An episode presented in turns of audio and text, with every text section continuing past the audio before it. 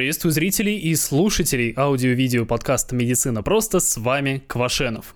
Видео выходит при поддержке моих подписчиков на Бусте. Мальчик, девочка? Нет, я дивергент. Минздрав утвердил список организаций, которые смогут одобрить смену пола у ребенка. Все перечислять смысла нет никакого. Все в целом проясняется, когда узнаешь, что среди этих организаций есть Национальный исследовательский центр эндокринологии. Некоторые из вас уже догадались, а для остальных я поясняю. Повесточка тут вообще ни при чем. Просто существуют вот такие некоторые патологии, когда человек объективно живет, скажем так, в чужом теле. Например, синдром полной и неполной тестикулярной феминизации. У мальчика вырабатывается тестостерон, с этим все окей, но к тестостерону организм не чувствителен. Из-за сбоя в генах клетки к нему просто невосприимчивы. И тогда организм формируется как женский. Ну, почти. Все-таки это мужской организм, у больного нет матки и, следовательно, нет менструаций. А знаете, что самое странное? Встречается синдром Морриса редко, но все же достаточно часто, чтобы из-за него спортсменок дисквалифицировали соревнований. Зато сейчас полно спортсменок, которые раньше были настоящими мужиками. Ну типа, вы сделали операцию по смене пола из-за генетической патологии? А, ради легкой конкуренции. Нет, тогда все в порядке, да, все в порядке, конечно, вы допущены. Ну, кроме шуток. Когда ребенок, подросток, и уж тем более взрослый человек узнают о своем диагнозе, а, он попадает в крайне непростую ситуацию в психологическом плане. Решение о возможной смене пола будет принимать целая врачебная комиссия, которая состоит из, загибайте пальцы, медицинского психолога, детского психиатра, уролога-андролога, это специалист по мужской половой системе, генетика, акушера-гинеколога, эндокринолога и, конечно, педиатра. 7 человек. Я специально назвал каждого специалиста, чтобы вы понимали всю серьезность мероприятия. И вообще я рассказываю вам про это, потому что в сети уже успели развоняться люди, которые в жизни вообще никогда не слышали о генетических патологиях. Эти ребята реально думают, что детям будут менять пол просто по их прихоти. Нет, это будет делаться по медицинским показаниям. Не переживайте.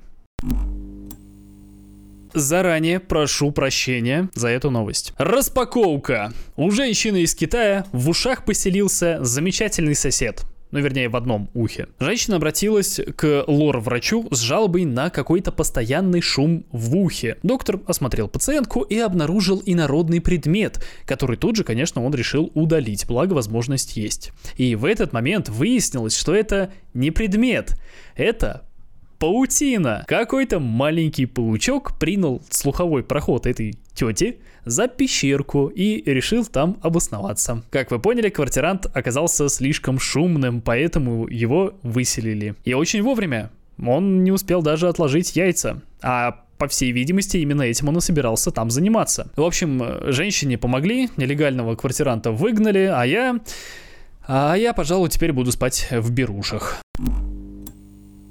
А еще, ребят, скоро Новый год, и есть у меня для вас отличный вариант для подарка кому-нибудь из близких или, например, себе. Та-да, моя книга. Медицинский ликбез – база.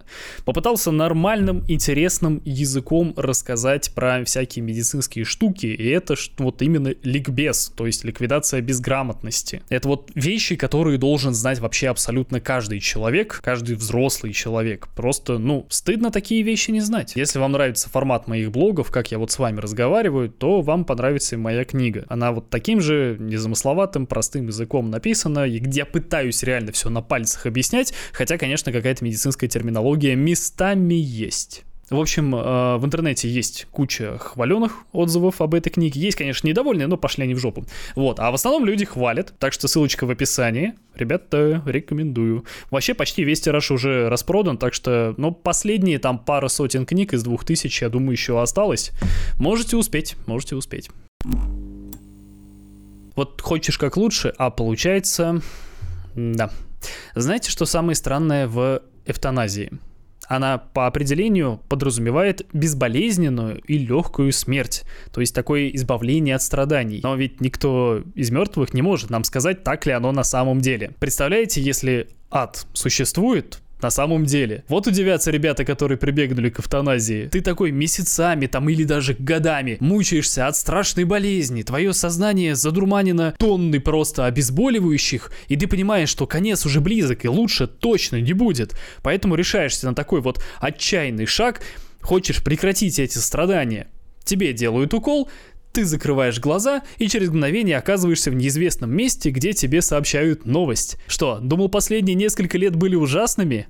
Ха! Твои страдания только начинаются, лол. Я Господь, а он Святой Петр. Мне только гланды вырезали. Да и сам момент умирания тоже может быть невеселым, но уже из-за человеческого фактора. Вот в прошлом году, например, в Бельгии одна 36-летняя женщина умирала от рака. И под конец она все-таки э, решила сделать эвтаназию. Благо, ну, у нее в городе, у нее в Бельгии это возможно. Она попрощалась с детьми, с мужем, они ушли из дома, не захотели присутствовать вот в момент, э, когда она будет умирать. И осталась эта женщина наедине с врачом и с двумя медсестрами. Ей сделали смертельный укол, и оказалось, что с дозировкой что-то там напутали, и она, сволочь такая, никак не умирает. Видимо, так подумал врач, потому что, чтобы не бегать второй раз за медикаментами, он просто решил придушить ее подушкой. Странное решение, учитывая, что доказать насильственную смерть крайне легко в наше время. Судмедэксперт вообще сходу назвал реальную причину смерти, и вот эти медики после этого были обвинены в убийстве. Нужно больше искусственного интеллекта.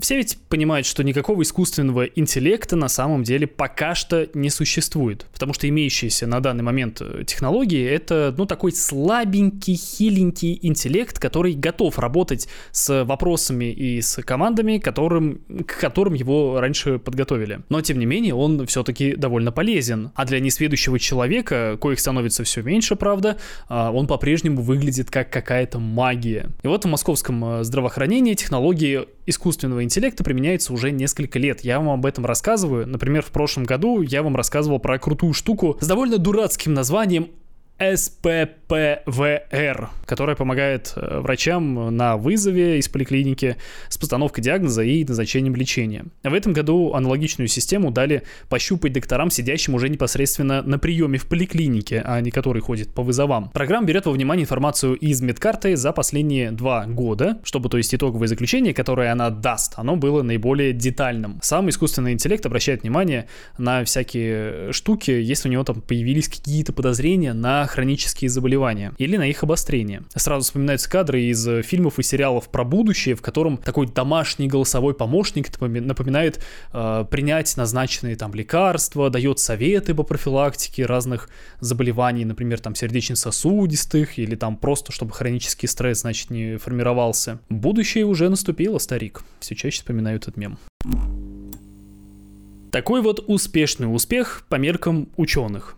В 2021 году Аарон Джеймс, работавший электромонтером в США, получил травму на производстве. Он задел находящийся под напряжением провод своим лицом. Из-за ожогов он потерял, э, ну, на самом деле, проще сказать, то, что у него осталось от лица. Это какое-то отверстие вместо рта, нижний ряд зубов и правый глаз. Два года его постепенно готовили к операции, которая прошла весной вот этого года, и фактически ему пересадили почти целое лицо от донора. Но хирурги решили пойти дальше и вдобавок пересадили ему еще и целиком левый глаз вместе с глазницей. И вот такого раньше никогда не было. Пересаживали там роговицу, например, а здесь вот сразу целиком все глазное яблоко. И вот парадокс. Ткани прижились, Косметический дефект более-менее устранен, но глаз решительно ничего не видит. И, возможно, Аарон так им ничего видеть и не сможет. Представляете, если бы подобным считалось успехом в других сферах жизни? С другой стороны, операция уникальная, и хирурги рассчитывали вообще, что глаз проживет, скажем так, 90 дней, а он уже 5 месяцев сидит и что-то никуда не собирается. То есть отторжение не наступает, что, ну, прям везение. Так что если вот, ну, кроме шуток, это действительно успех для науки, но мужику все равно не позавидуешь. Кстати, фото мордахи Аарона Джеймса до травмы, после травмы и после операции я выкладывал в Телеграме. Ссылка в описании. Наркотики – зло, как ни крути. В мире растет число стран, которые легализовали продукты конопли для медицинских и рекреационных целей. Логично, что и растет и число регулярно употребляющих эти продукты людей. А чем это чревато для здравоохранения? А вот это вот не ясно. Вот поэтому во многих странах, в том числе и в России, это пока что запрещено. Например, некоторые пациенты, которые, которым прописали каннабис в медицинских целях, зарабатывают самое настоящее расстройство. Человеку требуется все большая доза, несмотря на всякие проблемы в профессиональном, там, в социальном плане. Вот у него, по сути, проблема ограничивается ровно одним. Это пока еще не зависимость, но это уже не норма. Все идет именно к зависимости. И у каждого десятого человека, кто употребляет в медицинских целях вот, эти, вот этот каннабис, у него эта самая зависимость и есть. Ученые из Канады решили присмотреться к ребятам с расстройством, связанным с употреблением каннабиса. Это, если что, официальный термин. И вот их сравнили с теми, кто употребляет каннабис, но расстройства не имеет. Выяснилась интересная корреляция. У людей с расстройством аж на 60% чаще возникают болезни сердечно-сосудистой системы. А болезнь сердечно-сосудистой системы – это вам не хухры-мухры. Это причина номер один смерти во всем мире. Но это всего лишь корреляция, и сами ученые э, про это говорят, потому что корреляции могут быть самыми дикими. Одни ребята, ему даже запилили сайт с забавными корреляциями. Например, они заметили, что количество людей, которые тонет в бассейне, коррелирует с частотой выхода фильмов с Николасом Кейджем. Каннабис может и вызывает эти проблемы, а может и нет. А может, пошел ты. В общем, ничего не понятно. Я потратил время, читая эту статью. Вы потратили время, слушая эту новость. Сплошная демагогия и церебральный анонизм. Вот до чего доводит популяризация науки. Технология все еще требует доработки.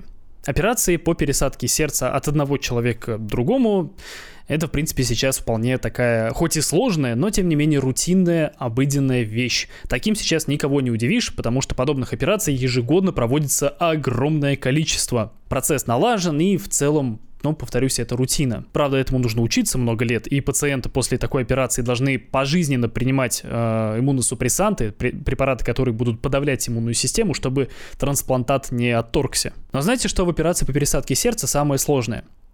Поиск донора. Это настолько сложно, что их перестали искать уже э, среди людей и начали искать среди свиней. Я вот такой, ну типа, что, настолько все сложно, что уже мотоциклистов не хватает или что? Но вообще, да, проблему помогают решить генетически модифицированные свинки, потому что если отработать технологию, то количество спасенных жизней посредством пересадки свиного такого сердца может быть просто прям огромным, потому что такое сердце достать гораздо проще, чем человеческое.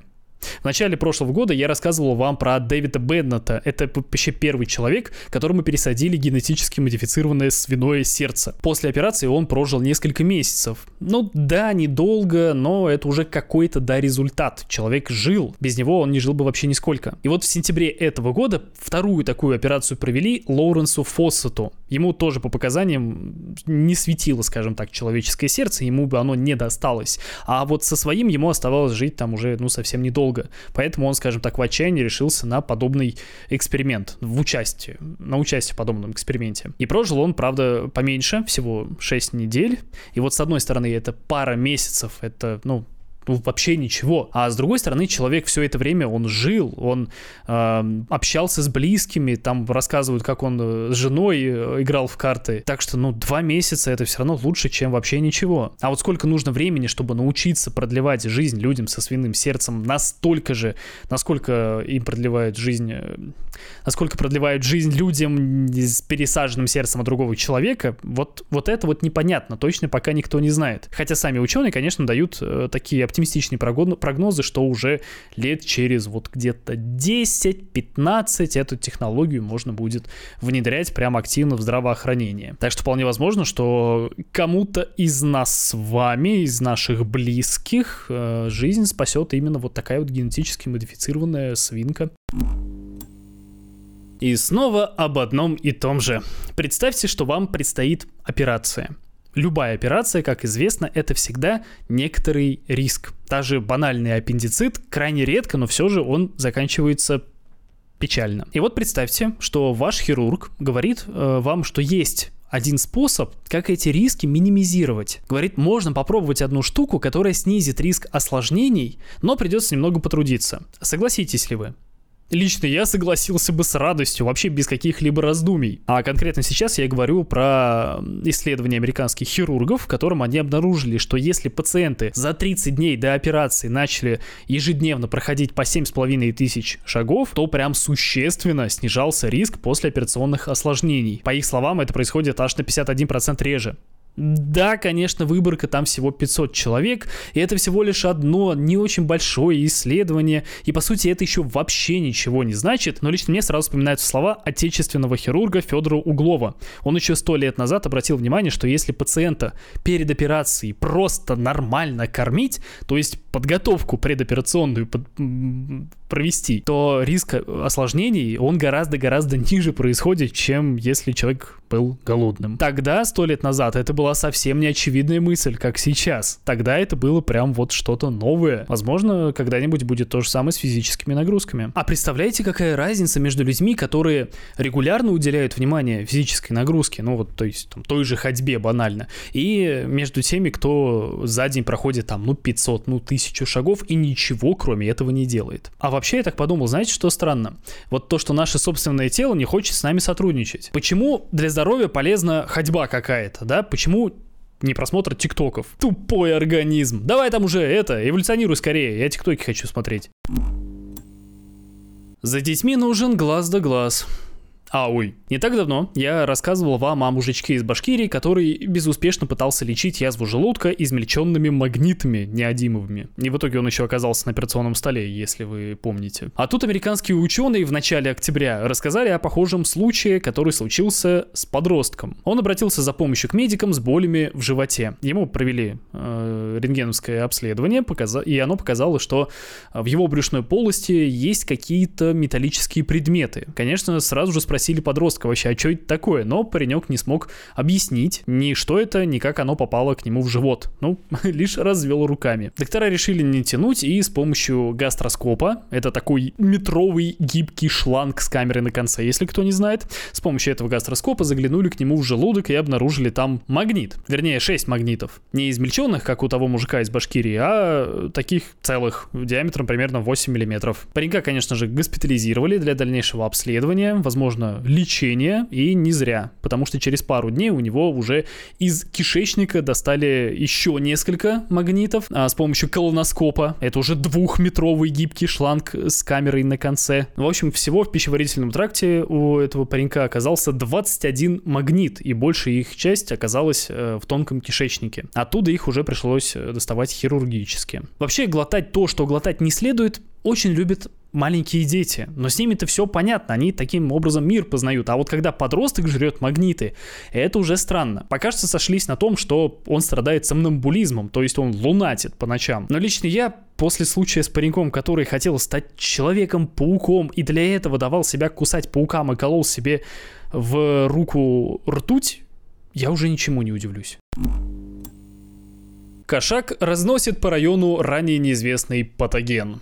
Кошки любят кусаться и царапаться. Просто потому, что это кошки, а это то, что кошки обычно делают. Вот одного 48-летнего мужичка дикий кошак и покусал за его руки. История написана на сайте CDC, и они почему-то умолчали, за что Кити так обошелся с мужиком. Но ведь явно задело. Мужчина обратился за помощью через 8 часов после того, как его покусал этот махнозадый хвостожоп. Его беспокоили э, отеки вокруг укусов. Я фотку в Телеграм выкладывал. Раны обработали антисептиком, вкололи бустерную противостолбнячную вакцину и назначили антибактериальные препараты. Вообще странно, что еще против бешенства не вкололи вакцину, обычно так и делают. Но через сутки больному пришлось вернуться, потому что из-за нарастающих отеков его пальцы уже не могли сгибаться. Назначенные антибиотики явно не помогали, а воспалительный процесс распространился на влагалище сухожилий. Просмейтесь, кто не в курсе. Есть у сухожилий влагалище. В общем, через 5 дней э, больной на новый новых антибиотиках поправился, а изначально назначенное лечение не помогало, потому что у мужика был какой-то ранее неизвестный патоген, ранее неизвестный микроорганизм. Получается, этот дикий кошак подкинул этому мужику кота в мешке. Кошки так не ранят, как людишки иногда. В прошлом году у женщины из Москвы после кошкиной царапки ограничилась подвижность в суставе указательного пальца из-за чего она чуть не получила инвалидность. Обычные кошкины царапки, они, конечно, неприятные, они, конечно, заживают довольно долго, но в целом, как бы, обычно это все проходит без проблем и без каких-либо медицинских там вмешательств. Ну, окей, перекисью водорода там или каким-нибудь хлоргексидином обработать можно, это самое большее, что обычно люди делают. Вот и женщина из Москвы, она ничего такого не делала, не обращалась к медикам после того, как ее кошка поцарапала, и в итоге у нее развилось э, гнойное воспаление воспаление пястно-фалангового сустава. Рана очень долго не заживала, а в конце концов это привело к ограничению подвижности, и женщина даже не могла нормально выполнять какие-то вот рутинные бытовые домашние там задачи. Например, гладить кошку. Но спасибо местным хирургам, которые восстановили разрушенный сустав, ни много ни мало, и сейчас у женщины с кошкой все хорошо. И все эти новости вышли гораздо раньше в моем телеграм-канале. Ссылка будет в описании. И, в принципе, как всегда, напоминаю, там есть несколько разных ссылок на мои другие всякие соцсети, на мои там каналы на ютубе, паблик ВКонтакте. Там везде разный контент. Если хотите, можете посмотреть. Просто чтобы быть в курсе, потому что, возможно, вам это понравится. А если не понравится, как бы, ну, можете не подписываться. Я даже не призываю. Это вы сами решайте. На этом все. До скорого.